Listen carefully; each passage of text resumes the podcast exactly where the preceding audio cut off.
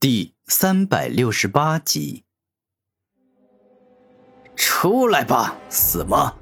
给我将这个黑不溜秋、乱七八糟的黑色囚笼打破！当张鄂发动了自身妖孽级的武魂能力后，顿时一具巨大的白色骷髅出现。那骷髅浑身散发着死亡之气，仿佛要将人带进充满死亡的冥界地狱。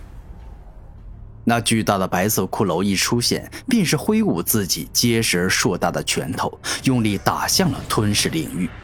这一拳蕴含着死亡之力，威力绝对不容小觑。嘿嘿嘿嘿，我的死亡魔拳威力强的恐怖，这一拳一定能够将破开你这黑不溜秋的牢笼。张鄂十分的有自信，不自量力。古天明见状，不屑的摇头。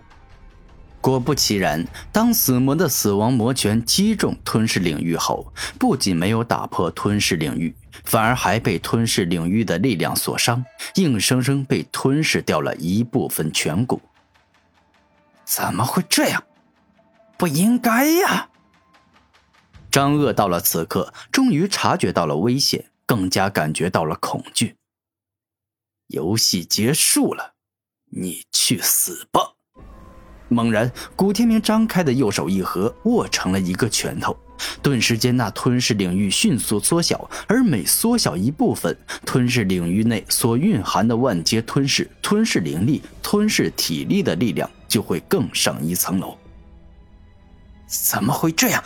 我不仅感到浑身无力，就连我体内的灵力也在迅速消失。除此之外，我的身体居然在融化。不对，应该是在被侵蚀、被吞噬。张鄂震惊，到吞噬领域缩小到跟他相同大小后，吞噬之力强大到了一种匪夷所思的境地。而他也终于明白了，自己跟古天明的差距，那是绵羊与猛虎般巨大的差距。没过多久，张鄂便是彻底死在了古天明的吞噬领域下。他死的连渣都不剩，死的很彻底。哎，该是收获的时候了。看看他的空间戒指里都有什么。古天明觉醒吞噬之道的力量已经很久了，他对于吞噬之力能够自由操控，故此他刚才特地没有对空间戒指发动吞噬领域的力量。下一秒，古天明捡起空间戒指。滴上血，然后轻松将这无主之物炼化。张鄂的空间戒指里并没有太多珍贵的宝物，不过超凡灵丹倒是有一百多枚。嗯，从超凡境五十七级提升到五十八级，共需要二百五十六枚超凡灵丹，这里面明显不够。而现在虽然有很多超凡灵药可以供我采摘。但我根本不会炼丹呐，我只能够等出圣王秘境，或者说在这圣王秘境里找人换超凡灵丹了。古天明看着眼前众多的灵药，思考了一下，说道：“不不不，在圣王秘境里交易，我感觉这个有些不切实际。武者世界好人很少，大多数人都喜欢杀人夺宝。”所以，我估摸着还没找到人交易超凡灵丹，我便会因为反杀掉一个又一个想要杀我的人，而得到足够多的超凡灵丹。古天明摇头，在圣王秘境里充满了机缘与造化，大多数武者都会选择杀人灭口，强夺别人所拥有的宝物。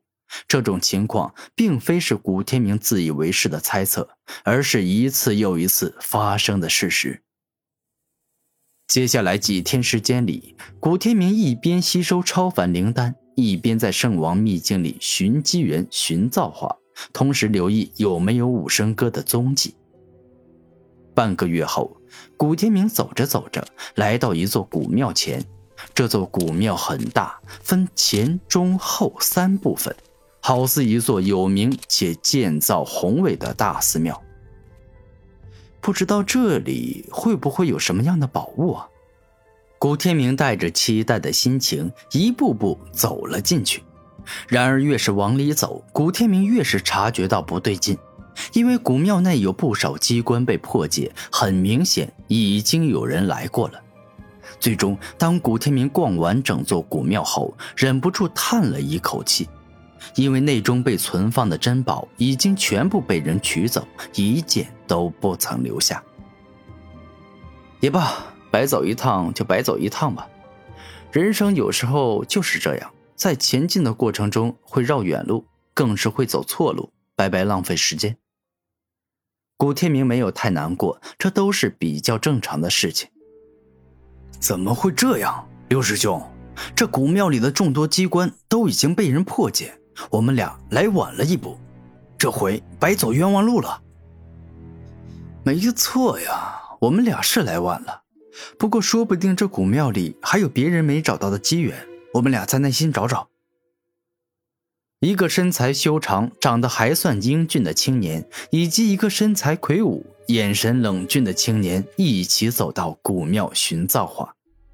这两人当时遭遇天风圣王的霸道怪风，也是被吹散了的。但他们俩运气好，这半个月的时间里，走着走着正好遇到了。一会儿后，正往回走要离开古庙的古天明与两人相遇了。臭小子，原来就是你破坏了机关，抢走了我们的宝物与机缘。我冰封妖王要你将古庙里获得的宝物全部交出来。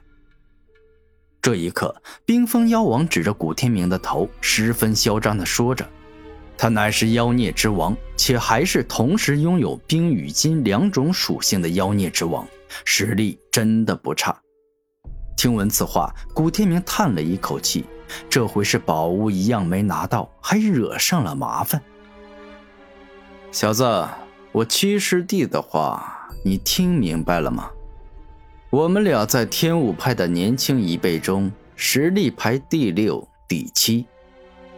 我劝你别不自量力，想要反抗我们，因为以我风雷妖王的实力，再加上我师弟的实力，哪怕是各大圣人势力中排名第四、第五的青年强者，也能击败。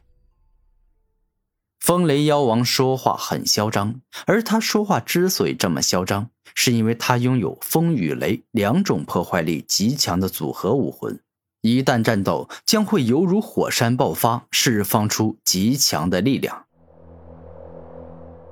我老实跟你们说吧，我来的时候便发现已经有人提前来过了，各种机关被破坏，各种宝物都被拿走。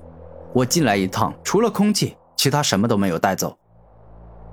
古天明如实说道：“哼，你说是什么，那就是什么吗？你要是真想让我们相信你，就赶快把空间戒指给我，我要将你的空间戒指里所有的东西都检查一遍。”冰封妖王嚣张地说道：“这个不可能。”古天明断然拒绝。